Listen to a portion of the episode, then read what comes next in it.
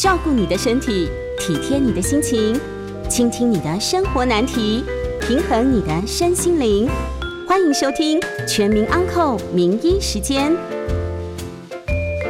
这里是九八新闻台，欢迎收听每周一到周五晚上八点播出的《全民安扣节目。我是北投振兴复健学中心骨科医师朱伟廉。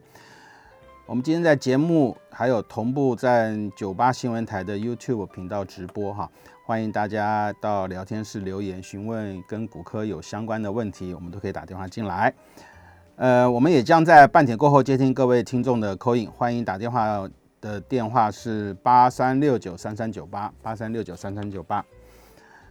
现在天气冷哈，我们呃我们在临床上哈，气候事实上对我们的很多疾病会有很大的一个影响，等于说啊，就我们讲要讲极端嘛哈，夏天天气热有热的问题哈，天气冷也有冷的问题，通常是这样的哈。我们在以前在急诊室的时候，天气热晚上不睡觉出去喝酒，所以外伤很多哈，外伤外伤在急诊室的时候啊，那个尤其是年轻人哈，那天气冷的时候，常什么就内科的疾病很多，那。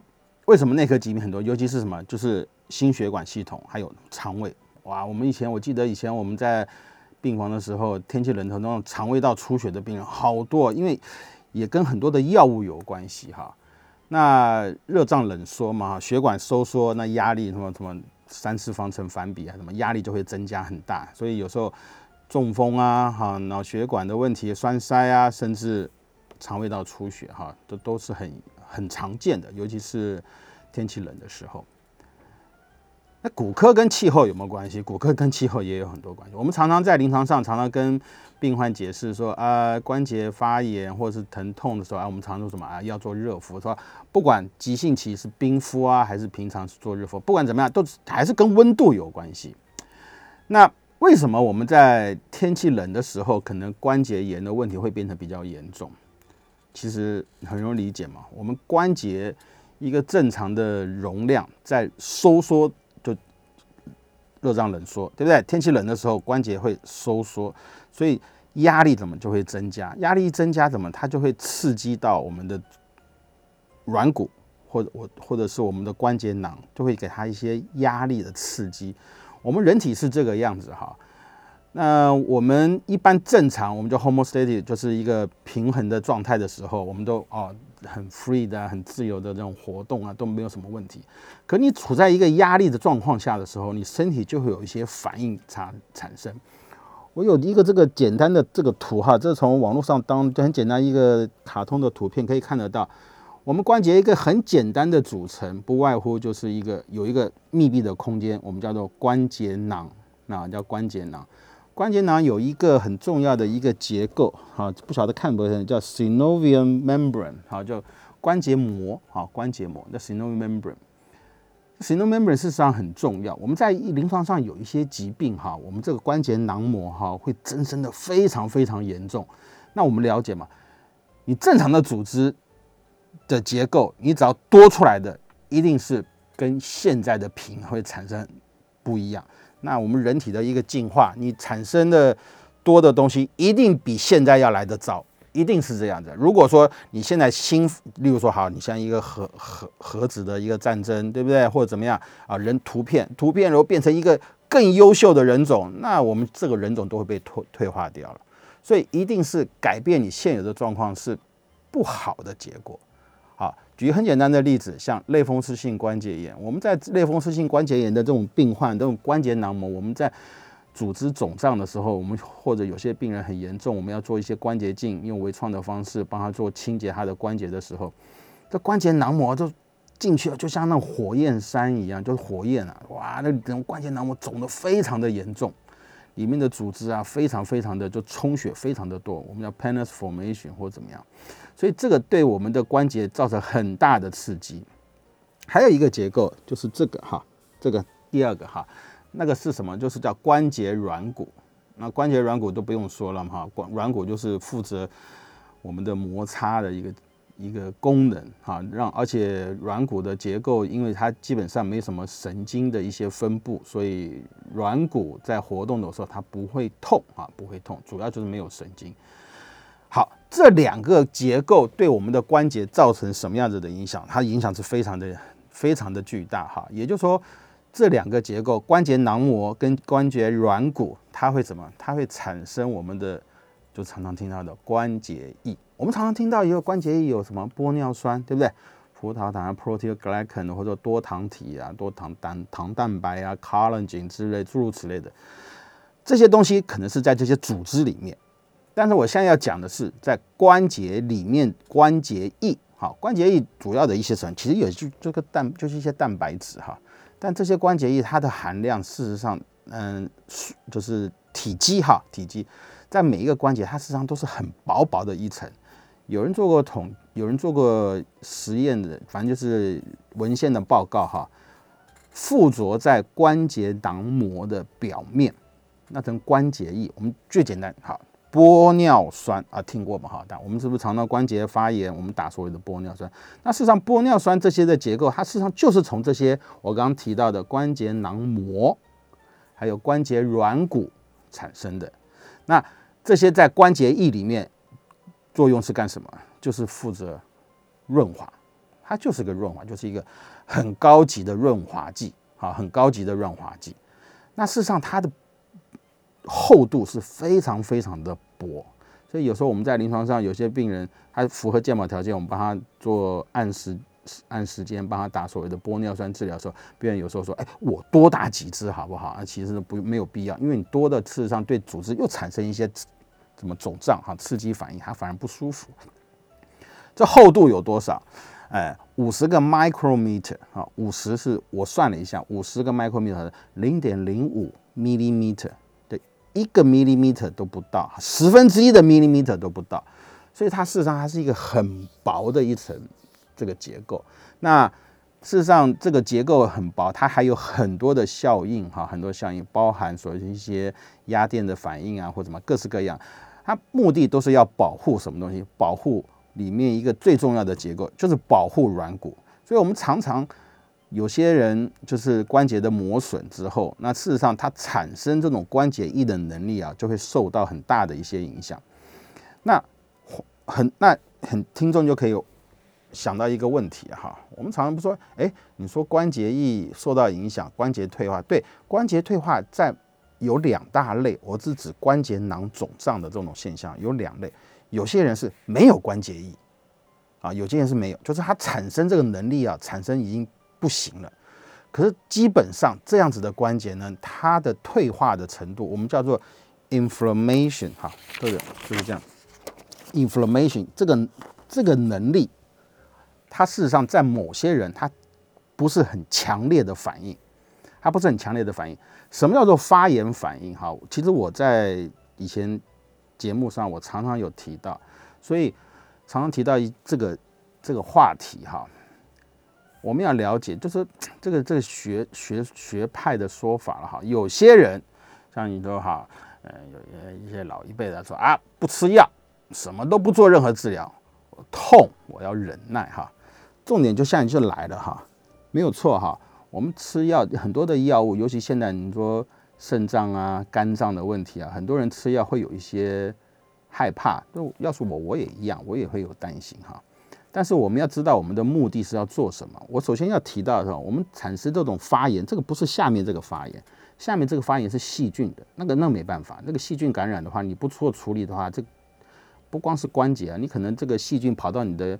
血液里面的话，造成很大的一些风险哈。我现在不提到这个，我们提到上面那个叫做发，也中文也叫发炎反应。那事实上它是拉丁字哈，拉丁 inflation inflation，inflation 它这个意思是指什么？就是一种火焰的意思，火焰哈，火焰就是说这组织很就是肿胀哈。那为什么会所谓产生的 inflammation？那事实上这一样这一类的发炎哈，是我们体内自己所产生的。我在节目我也讲过哈。我们体内自己产生的就是一种免疫力的问题。那我们要知道哈，组织修复哈，组织它的就不不不包含包含我们的软组织，我们硬骨头也是一样。我们所有的组织的修复啊，它要分期的哈，有几个 stage。那我们不要管，那一开始一定是很严重的，受伤啊，我们叫急性期或怎么样哈，我们 acute stage 的时候，它的组织哈就会产生一些破坏，一定要有破坏，你才会有疼痛嘛，对不对？才会疼痛。那为什么破坏会造成疼痛？问题就是在说，你那时候产生的这些破坏的时候，我们人体哈就会跟它怎么样产生对抗，所以它就是一简单而言，它就是一种免疫的一种反应行为。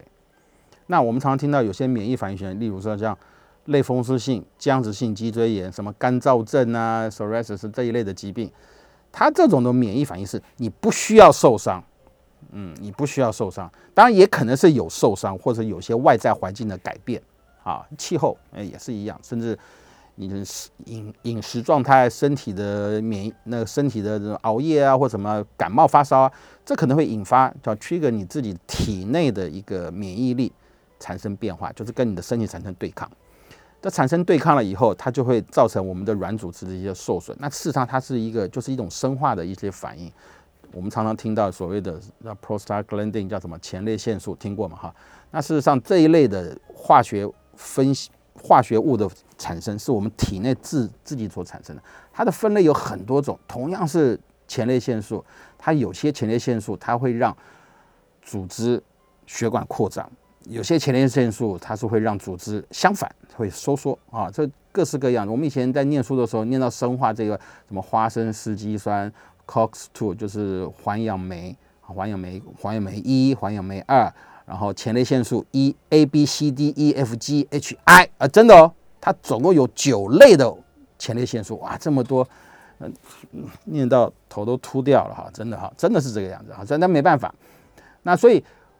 这一类的东西在我们体内，它就会刺激我们有些组织怎么样产生发炎的反应。那什么叫发炎反应？组织其实都是跟血管有关系，血管就肿胀，肿胀以后它会吸引很多的发炎细胞。那最有名的发炎细胞不用想了，就因为就是白血球嘛，我们叫什么巨噬细胞或怎么样。好，那这些东西为什么会来？因为这要就要提到我今天要讲的一个主要问题，就是说我们应该要治疗这种发炎，而不是应该。要忍耐哈，要不要忍耐哈？忍耐是，我认为是不对的哈。我认为，我认为是在针对于疼痛这件事情，忍耐是不对的。可是，嗯，很多包含很多医生可能也不这么认为哈啊。好，这些发炎反应的细胞来了以后，它会造成什么？组织产生更多的，就是一种恶性循环。啊，恶性循环，所以你不断的发炎，血管就会肿胀，血管肿胀，它就吸引更多的发炎细胞过来，发炎细胞过来，它发炎程度就更严重，所以它会有什么样子的问题？这些东西就会破坏周边的组织。我举个最简单的例子，你们说，关节发炎、疼痛，走路走久了关节肿胀啊，这个忍耐就好了，不需要做吃任何药物。那为什么这这是发炎反应哦？那为什么你们就会认为类风湿性关节炎的疼痛肿胀的时候，你需要用药物？它也是一样啊，结果都是一样，都是发炎所 trigger 所引发出来的细胞的发炎的那种结果，哎，都是一样的。那为什么类风湿你就认为要治疗？那种关节发炎就认为说不需要靠药物啊，这是不对的哈。结果都是一样，因为这些发炎细胞就会在局部的组织里面。产生一些恶性循环，它就会什么进行破坏？它会破坏什么？会破坏破坏我刚刚提到的关节囊膜，还有一个更怕的就是关节什么东西软骨，关节软骨会稍稍破坏。所以你一次两次，我临床上有太多太多病人，尤其是年轻人，有所谓的僵直性病人，我就很多僵直性的病人，你知道是吗？他来看病，我给他开一个连续处方，开了三个月，他下次来看可能是一年以后。我说啊，你怎么一年才来看一次？你一年看一次病，我都饿死了，对不对？我开玩笑哈。不过他他什么？他就说，哎，我觉得我不痛的时候，哎，我就不吃药啊。他说我不痛的时候就不吃药。其实这都是不对的哈。我们就举一例最简单的例子，我们说高血压、糖尿病，哦，那为什么血压正常的时候你就要吃药，不正常的时候哦，不正常的时候吃药，正常以后你还是要继续吃药，就是因为你用了药物，这些问题它才能获得缓解好。所以我先把话直接讲到这个地方，我们下一段节目我继续跟各位报告所谓的发炎为什么用于药物的事情。好，好，欢迎回到九八新闻台全民养扣节目，我是北投振兴复健医学中心骨科医师朱卫廉。我们有直播的节目，到时候我再跟各位再报告哈。我上一段节目有提到，就说我们同样是发炎，哈，就讲说哦，高血压你认为血压正常，糖尿病你认为糖血糖正常，你要吃药，理所当然。那为什么你认为关节退化，你吃了一些药物保保保护的一些药物吃了以后，你不痛了，或者什么，你就觉得说你的关节退化就好了？僵直性脊椎炎，我问就那病人，哎，你为什么一年才来给我看一次啊？他说我平常不痛我都不吃啊。那我说你什么时候吃？我痛的时候再吃。说你痛的时候，什么叫你痛的时候？你痛的时候，意思就是说这个东西就产生一些破坏你的关节软骨，破坏你的关节囊膜。僵直性脊椎炎破坏就会造成什么东西？脊椎跟脊椎的骨头的粘合就硬邦邦，哎，就这意思，就是硬邦邦哈。所以你要走到这一步，你再吃药，那效果不好。等于说你把很严重僵直性叫每个病人都过来拿拿药或做治做保守的一些药物的治疗，会不会有用？当然没用，因为你已经破坏掉了。所以我不断的在门诊，我在教育这些病患，其实很多人都能够接受，哈，真能接受。但是他我也完全承认，你的症状获得缓解，你很多的药物不用吃到我们叫一个 loading dose，一个原始的剂量，一次医药高剂量把你这个症状赶快先快速的压下去之后，再用一个什么，就一个维持的剂量，这。就治疗这个是可以的。你血压如果过高，你一定要先想办法让你的血压赶快降下来。血糖一下飙到两百、三百，一定要赶快用一些胰岛素去打，让你的血糖快速要降降下来，降到安全的状况时候，再慢慢做调整，这很合理啊。我们关节退化也是一样哈，所以无论是听众或者是 YouTube 的观众哈，你们一定就是大家慢慢要把这个观念要建立起来。我就讲的就是说退。发炎是忍耐是错误的，我一直强调这件事情。好，那现在就是我们事实上有非常非常多的一些这些药物哈，这些药物的治疗上，其实我常讲就药物治疗，有时候讲到我们老师、我们老板都说，哎，你都做内科了是吧？不是啊，我们也不是说内科嘛，就是说我们治疗有很多种，开刀不是唯一的选项嘛，就是这个意思了哈。那我们在做这些药物的治疗，又太多太多种，就是我刚提到，我说我以前我当。当实习医师的时候，哇，那时候冬天的时候，尤其是我在 run 那个 CV 还有那种肠胃科的时候，哇，有些肠胃科啊，冬天的时候那个都真的，我跟你讲，都是那个血的味道，吐血，然后咳血，咳血哦，这是胸腔科，吐血要输血，哇，那个病房啊，哇，真的都是那个血的味道很重很重，真的很很，就是很可怜，我跟你讲就是那种肠胃道出血。现在啊，你再去问我们同学啊，这肠胃道出血的问题啊，改善很多。就外科就是一个嘛，就是戴安全帽。什么东西呢？神经外科走弄要出血。我们以前走急诊的时候，外科急诊的时候，那哇，每天晚上都会有什么这个那颅内出血、车祸的问题哈。那现在少很多，所以这都是应该该做的事情。像现在为什么肠胃道出血很少？就是有进步嘛。那我们现在知道很多的作用机转，像我刚刚提到的，说什么前列腺素这些东西哈，它就是因为有一些一些酶、一些 enzyme 哈，一些 enzyme 它可能有些会抑制胃酸的分泌，那有些反而会刺激，就是减少还胃酸分泌的能力会变差，就是 cos one cos two 不管它哈，反正就是这种东西我们陆续发现以后就会，所以就会什么专门发展出一种只针对于发炎细胞的一种酶。把这个酶给它抑制消抑制掉，可是它不会抑制到什么东西，让你胃酸分泌增加，就这么简单。所以你胃酸分泌不会增加，可是会减少你发炎的反应。这个药现在几乎都是这种药物了啊。这个药物，但事实上比传统的这种消炎止痛药，我们如果以一个倍数，我们最有名的一个。一个药物叫印度美沙辛嘛，哈，就是中文叫做什么我不知道哈，反正印度美沙辛，我们当做是一的话，我们现在很多这种 COX-2 inhibitor 的那些药物是它的百分之一，哎，就是它的可以抑制造成一些并发症的问题开始少很多哈。但我我也不是在卖药，我只是说要强调这件事情，就是说我们很多的药物是可以解决。这种发炎的反应，那为什么要解决发炎反应？我刚才上一个上一段已经讲过了，因为这些发炎反应是不好的，它会破坏你的关节。我们骨科是这样的，我们骨科不是不是主要一个 life and death，就是那种有生命危急的。我们骨科主要就是做一些什么，就是重建的一些手术。你无论是用手术哈，脊椎的手术、人工关节的手术，或者是我们的关节炎的的手治疗哈。这些东西它都是什么？重建你的生活，让你的生活品质会增加。好，所以事实上，骨科为什么现在会比较受到很多病患的都都很重视这些问题，就是生活品质要好嘛，生活品质要好，所以我就一直要强调说，我们现在药物的治疗哈，原则上就是为了要防止这种关节发炎的程度，关节发炎程度减少了，你的关节软骨还有关节囊膜破坏程度什么相对也一定减少啊，所以你的使用年限就很久。好，那现在就问题就来了哈，那我们一个关节。常常来讲说，那到底我们要能够持续多久？那什么情况下是真的就不行了？那我们临床上也的确是发现哈，你再怎么样子的努力哈，你做这些保护哈，这是包含一些物理治疗、附件吗？啊，药物还有很多这些保护你的关节软骨的东西，治疗之后，其实随着年纪的增长哈，它多多少少还是会有一些恶化的现象哈。但问题就来了，你一个六十几岁的关节的 X 光片，假设是不好的情况下，跟一个八十岁的来比较的话，那如果八十岁的关节你觉得对你的生活造成不大困扰的话，因为你的活动量坦白讲也应该也会比较低一点啊，也会低一点，所以够用，那你是可以用，那就不需要用到手术。但是问题就是就是在这里哈，有很多的这种关节的治疗方式哈，我们不一定一定是采取用手术的方式，但是手术是一个最后一个很重要的一个选项。那我前几天的一个门诊的病人，他其实很年轻啊，才六十几岁，六十几岁对我们门诊而言，他是非常的年轻。那是他关节其实啊，已经哇，其实就整个都磨损掉，他当然也是很辛苦，他的。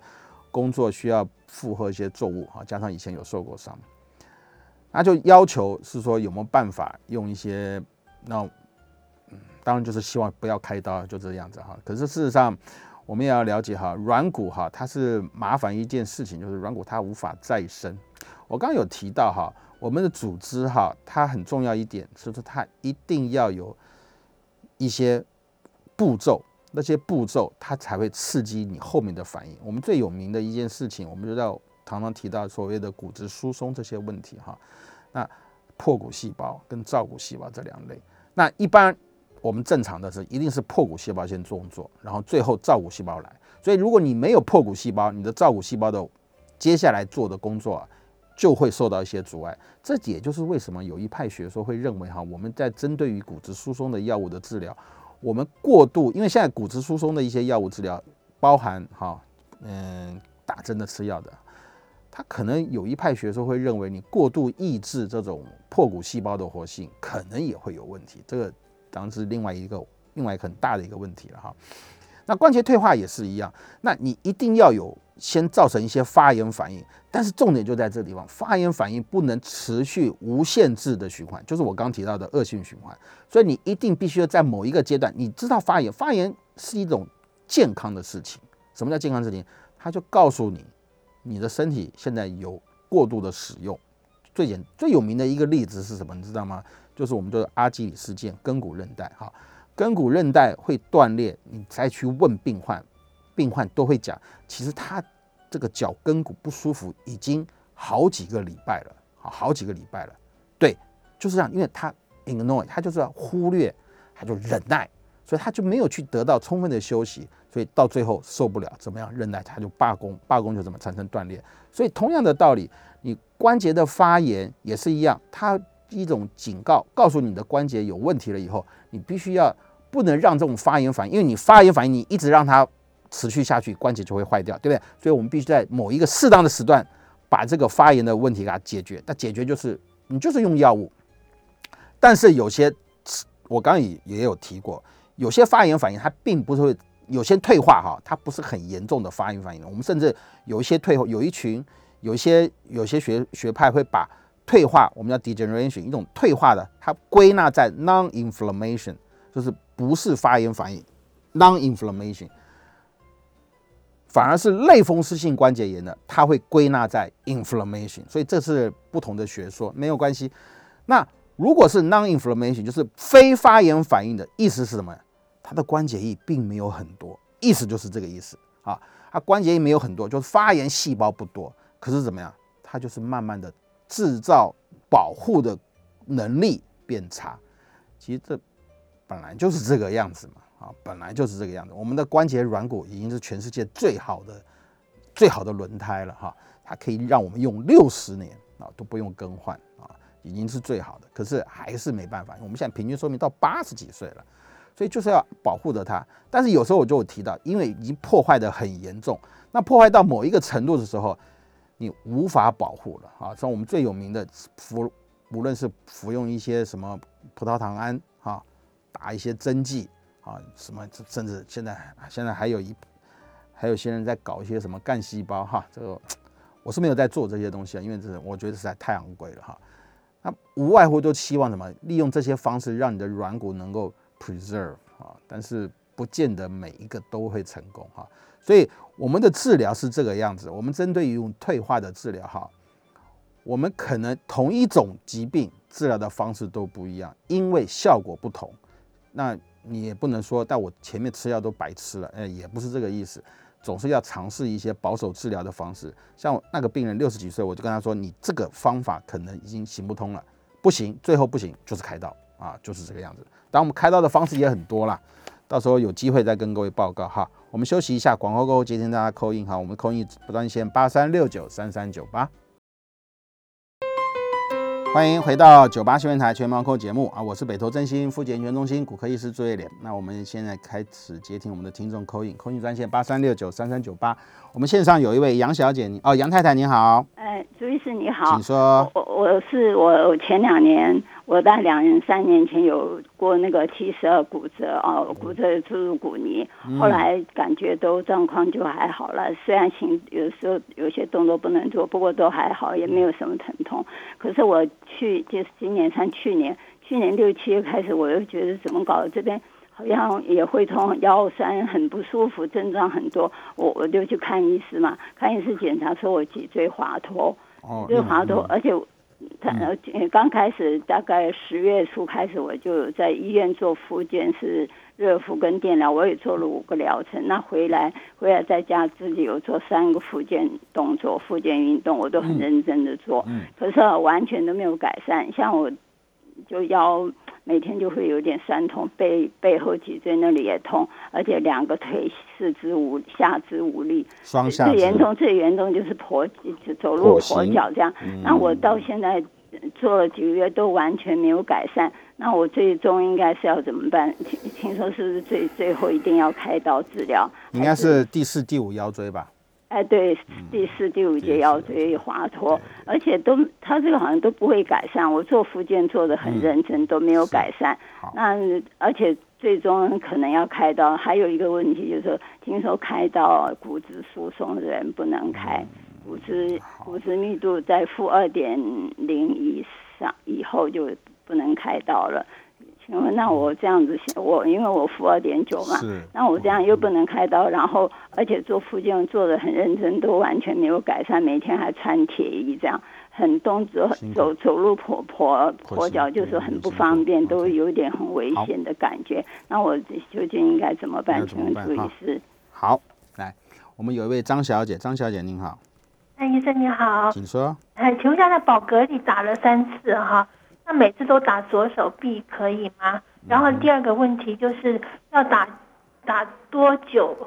中间要不要停止或者怎么？好，好，谢谢。好，呃，我回答第一位杨太太提到，那我最简单一句话就跟你讲，就是我觉得你应该要开刀了哈，因为你已经尝试过了，你也努力过了哈，而且你。有一个很明显的症状，就是你你讲的很标准，跛行啊，英文叫 claudication。那我们让事实上跛行分两种啊，一个是叫神经性的跛行，一个是血管性的跛行。但是以你这种滑脱的这种现象，那你一定是神经性的，就一定是神经压迫啊。所谓的脊椎滑脱，就是脊椎脊椎要动哈，脊椎是可以动的啊，僵直性脊椎炎不会动，对不对？那脊椎是可以动，但是它动是一起动，叫一起动，一起动啊，它是一起动。可是脊椎滑脱是，你动你的，我动我的，两个在那晃，两个在那晃，尤其是站得越久，走得越久，活动越厉害，这个晃的程度就，因为它抓不住。所以我我刚刚有提到，我们刚呃可能是在网络上回答的，就是 我们的肌肉层是对这个骨头是非常重要。今天我们一个骨骼的结构，我们把骨头肌肉全部拿掉，韧带肌肉全部拿掉，这骨头撑不住的，一放在啪啦就垮掉了哈。那为什么骨头可以 hold 住？一个跟一接一个，就是它有很强而有力的肌肉，太多。我们背部背部八十种肌肉，有八十条肌肉在我们的背部，够强了吧？太强了，它就一直抓着我们的背。但是三号就是时间年纪大了，或是有受过伤，或是从不运动，像我一样不爱运动的，所以这肌肉的强度就是不够啊。可是你又在活动的情况，你又很肚子又很大又很胖的情况，它就有个力量，就会一直往前拉，所以就会一直往前拉。但是你滑脱滑脱的原因也很多了哈，这我刚刚讲重量只是原因之一了，有时候讲到最后就是啊，呃原因不明啊，我们很多 临床上很多疾病就是讲到最后就是啊原因不明就一一语带过去了哈，那就是这个样子。所以你这种我认为你已经努力过了，而且我觉得你应该要开刀，就是一句话嘛，你要不要改善你现有的生活的状态嘛？当然，我绝对也了解，如果今天是我的话，我一定也会有压力啊。为什么？我就怕手术如果出问题怎么办啊？那你就考虑吧，哈，我只能这样讲，你就是好好考虑啊，找一个你信任的医师啊，你找一个信任医师，我相信你去给那个医院看，他那个医生已经很努力帮你做了，哈，很努力帮你做了。我觉得这个应该是一个很好的医师嘛，你就去找他去好好讨论，好好讨论。只是希望他有时间跟你讨论哈。第二位张小姐哈，张小姐有提到一件事情，就是说宝格丽哈，当然。这个这个药物是目前，哎，我上一段有提到哈，就是我们所谓骨质疏松，我们骨质疏松不是有两种吗？哈，一个是破骨细胞，一个是造骨细胞，这两类在竞争嘛，哈。但是我们的骨头叫 turnover，我们每隔一段时间骨头就重新长一遍呢，嘿，真的，每隔他们一年两年骨头就重全部重新长一遍，它就是靠这两个细胞。我们很容易理解，你要让这个骨头不要破坏，你一定是把破坏的细胞。想办法压抑嘛，就是这个人一天到晚作怪，对不对？我就靠力量把这个人压下去，让他不作怪。不作怪，OK 啊，大家都天下太平。那但是讲一句话，你可能就是这个就是这样，他不会进步嘛。你要让他进步，你一定要什么？骨头要让他进步，一定要有个什么细胞，就叫造骨细胞。所以造骨细胞是挨在破骨细胞的后面，组织也是一样，先发炎后建设。你。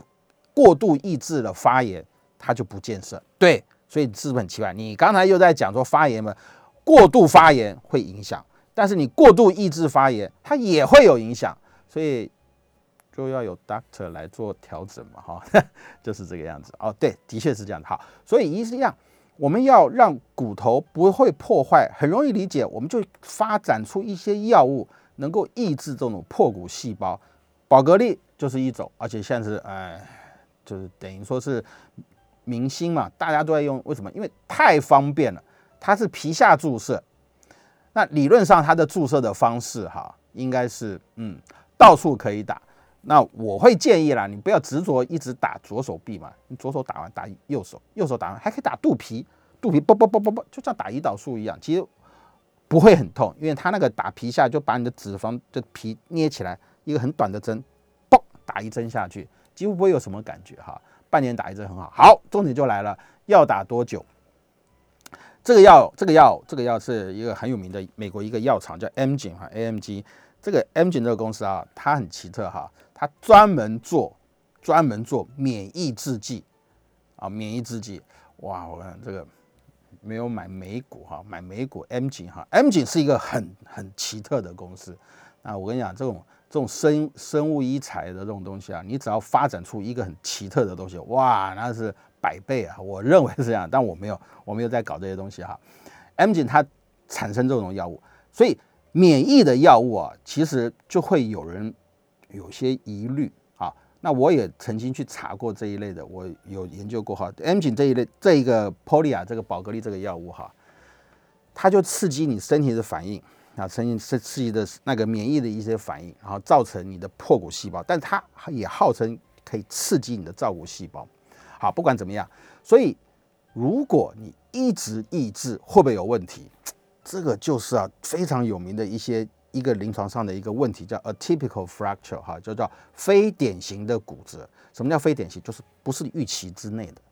哎，这个临床上其实这个报告十年前就有人报告，因为早在更二十年前，这一类很多的药物都已经出来了，就是抑制破骨细胞的活性。很好啊，骨质有增加，骨质很好啊，大家都高兴啊，医生高兴，病患也高兴啊。然后呢，统计数据造成骨折的几率哎也下降了，哇，太棒了哈！哎，可是慢慢慢慢就发觉有些人或无缘无故也没怎么样哦，也不是跌倒，我就翻个身啊或者怎么样，哎，骨头就断掉，而且断的位置是非常奇特，骨头啊反而特别厚，特别厚的地方竟然会产生断裂，就很奇怪，就有有人在报告。报告这些事情，后来就引起注意，就会发觉哈，我们过度抑制破骨细胞的活性，可能会影响骨头的 turnover。哎，非常合理啊，骨头本来就应该要破坏，破坏一段适当的情况下再进行建设。可是你一而再再而三的破坏，它怎么？它根本就没办法再建设，所以是怎么样？骨头反而断裂。所以临床上就很很有名的叫做 atypical 的 fracture。它在某些地方，例如大腿骨，大腿骨会断掉。我临床上就抓过几个 case，就骨头样子很怪，我就问他是不是有在吃？哎，有，的确有。好，那是早期有一个药物很有名，就作为代表，我们叫双磷酸盐药物啊，做双磷酸盐。Polia 这个药物，它不太归类在双磷酸盐药物，因为它是属于一种免疫的方式啊，免疫的方式。所以，好，所以重点就在这边哈。所以他的访单有建议哈，这个药物应该要持续打，持续打。那我问过那个那个药药商的哈，我说哎，那要持续打多久？呃，就一直打，哈 哈就是很简单，就一直打哈。那我们临床上，我现在就讲哈，我们这一类的抑制破骨细胞的活性啊，有时候我们在临床上我们会建议哈，至少我还有我我是看参考一些别人的一些建议，还有文献的报告哈，可能两年到三年之内稍微休息一下。你不要强迫一直用，但是 Polia 这个药物很奇特，你给它一停止以后，它这个药物的浓度会下降很快，会下降很快。所以我的建议，那么就是问问看你的医师，你这个药物要不要停？要是我的话，我会建议两年三年停一年啊，再继续使用啊。但其中要记得哈，钙质的补充是一定要，钙质还是要补充的哈。呃，我们休息一下，广告过后接听大家扣印扣印专线八三六九三三九八。欢迎回到九八新闻台全民网购节目，我是北投振兴复健医学中心骨科医师朱维廉。那接下来我们接继续接听我们的听众扣印哈，扣印专线八三六九三三九八。我们线上有一位徐小姐，您好，徐小姐。哎，吴医师您好，我想请教一下哈，哎，我今年大概快七十哈，那我上次去那个复健诊所，我说有没有腰部可以保养的东西？他说有一个血小板。分离术可以做腰部保养，那我想说，因为一次要抽一百五十 CC 或者是两百五十 CC，那我想是说这个保养是有效的吗？嗯，好，哦，就这样子哈，好，这个抽这些血，我们临床上 P R P，这个已经，这个已经，已经。我是讲就退流行了，这很很多人在做了哈，但是这是很早以前哈，我们我当学生的时候就有，以前我在跟我们一些老师啊，我们以前要跟老师一起看门诊的，一起看门诊，然后老师做什么，我们就在旁边学啊，所以有些老师很热心，有些老师啊，我们都可以去学，然后你你觉得好的，你就把他这一招学下来。哎，我就看到以前我有个老师啊，他都没事就把。抽抽抽什么？抽葡萄糖，他抽葡萄糖。以前那样，我看多久前？哇，好久，三十年前。抽葡萄糖，然后打到他的一些组织里面去，打到组织。那甚至啊，我还看到有些人的像骨折，我们临床上有个一个有一个叫 SBC 啊，Simple Bone Cyst 啊，他也是打葡萄糖啊，打葡萄糖。哈，不管怎么样，不管怎么样哈，他为什么要做这个动作？他就是打一个外来的东西，就葡萄糖嘛。葡萄糖我们要讲要打高浓度的，还不打打生理实验。生理实验等跟你的 homeostasis 那个那个是平衡的，没有用。他就要打，就打外来物啊。重点又来了哈，外来物是什么？就引发你发炎反应，对不对？对，真的就是这个样子，就是用人为的方式 induce 你一个发炎的反应，让你这个组织什么重新再来一次，就 turnover 再来一次，让它再重新进行破坏建设。哎，就是这样子，啊，所以，我我因为有时候看门诊，有时候我们像我们要跟我以前我们跟门诊就一跟要跟三个月，三个月才要 rotate 跟另外一个主任，我就有时候就看到有些病人，他还回来真的会有满意，他就真的有比较好一些哈，啊，不晓得心理作用还是什么，不管怎么样，他至少有好，好，那时候我就有很深的一个印象，哦，还可以打葡萄糖哎，有这样子，后来就好像没什么热门热门，他就这样子。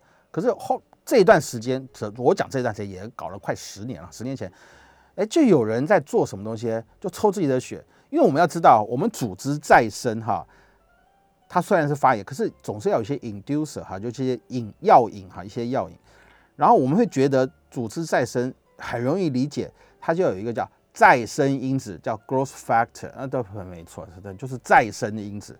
那再生因子在我们血里面就有很多，我们血里面本来就是一个很好的一些养分培养皿哈，在血液里面有些东西它会有再生因子啊，再生因子在哪里？在血小板。我们我们把一罐血哈抽了以后啊，加上一些东西，不管怎么样啊，它的就是有些就是公司的就是 secret ingredient 哈，就秘配方加进去以后，做一些离心的动作，它就可以把血哈分成血，因为那个红血球那些比较重，红血球，血浆就变成轻轻的，血浆跟红血球之间它有一层薄薄的白白的东西，那个地方很多怎么呢？就是血小板很容易聚集在这个地方，血小板那时候就带了很多的什么，就是生长因子，这就是人家实验室研究发现的哈，把这个生长因子呢再注入到我们受伤的组织以后，哎，神奇的事情发生了，它就会让组织再生，其实就是组织再生的事情而已，所以。这个已经很久，这个当当时也是蔚为风潮啊，哈，蔚为风潮，一堆人在打，就是像国外最有名的，我们举这个例子，最有名的 Tiger Woods 打过，Michael Jordan 也打过啊，这个可能还有一个我很喜欢的小飞 Kobe 哈，Kobe 也打过，这些人都打过啊，就说延长他的一些，但是慢慢就发觉，嗯，有时候就是这样子啊，我们临床上是这样子，我们不可能一种治疗所有的疾病都可以处理，同样的道理。退化关节发炎也不是所有的问题都可以靠 PRP 来解决，因为 PRP 它毕竟它只是血里面的一些生长因子，那你要更浓度更什么？我直接拿你的组织细胞拿去培养，叫什么啊？就是干细胞的概念哈。所以现在还真的就有啊，但是我告诉各位，就是我刚才好像有提过啊，这个也是一堆人在做哈，但是那都是 非常花钱的，但是没有一家可以跟你保证。啊，那治疗完以后，你就咚把软骨长出来了，咚，你的肌肉就长出来。你背腰痛在腰痛主要的原因是什么？就肌肉纤维产生断裂，就这么简单一句话。它产产生断裂了以后，一些纤维组织长起来，那这些纤维组织的强度不够，强度不够，你就很容易有腰酸背痛的现象。好，打针，打针干嘛？促进它再生反应，就这么简单。所以你要打什么东西都可以，你要我们，所以现在后来有在讲。啊，葡萄糖，我们老师以前打的葡萄糖叫做穷人的 PRP，哈，穷人，因为不用什么钱，那 PR 那个葡萄糖我们在医院二十块，我都免费给病人打，真免费给病人，就你要用二十块，嘣帮你打进去啊，外面诊所要一两千的，呃，也是一样，但是技术费嘛，这没有关系啊，这个每个医生他的看法不同嘛，那我觉得要打针就打针嘛，你也无所谓，他不管你用什么东西，他主要目的就是要促进他再生反应，如此而已。那你说？我要更高档的啊！我我家盛产石油，好，你就打什么？就打干细胞也有啊，拿去实验室去培养，有些还是现场培养，像还有更新的是现场可以做培养或者怎么样都可以，各式各样的都有哈。所以原则上是这样子哈。我们治疗一个一个疾病，它的方式很多，不是一种方式可以解决一切。但是我认为，如果呃可以，你就尝试看，因为。再怎么样，现在至少 PRP 跟你其他来比，PRP 可能也相对比较便宜，但是还是要一万多块，也我也觉得是有些有些费用哈。所以如果你觉得 OK，你也许可以尝试看看，也许尝试看，但是没有敢保证是一定会成功了哈。但是我会建议，因为像你知道吗，生长因子它促进它反应的时候，它有时候它是不能吃药，因为吃药是什么？是 anti-inflammation 嘛？我们吃所有的一些药物是 COX-2 的 inhibitor，它是抑制发炎反应。所以事实上你在做这一类治疗的时候，嗯，你可能很强的消炎止痛药可能还不适合。所以就看你怎么去看这件事情。如果有效，我觉得是可以用。可是一段时间可能你要再 refill，就是好心还要再做第二次的治疗，可能也是可以的。然后如果没有费用的问题的话，我觉得是可以。啊，原则上肌肉的训练很重要，所以你一定要做一些肌力的训练是很好哈。好的，那我们今天节目就进行到这边。我是北投振兴复健学中心骨科医师朱瑞莲，我们非常谢谢大家今天的收听，好，再见。